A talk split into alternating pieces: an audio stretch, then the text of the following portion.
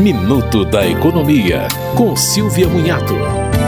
O Superior Tribunal de Justiça decidiu que o franqueador responde solidariamente apenas pelos serviços prestados em razão da franquia. A decisão ocorreu em recurso feito por uma rede de escolas particulares que contestou o entendimento da Justiça Estadual, que condenou solidariamente o franqueador pela morte de um aluno em serviço de transporte fornecido pelo franqueado.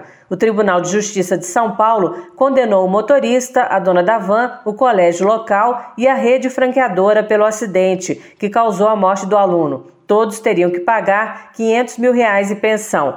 Mas o STJ decidiu que o franqueador só responde pelos danos relacionados à franquia, no caso, a metodologia de ensino.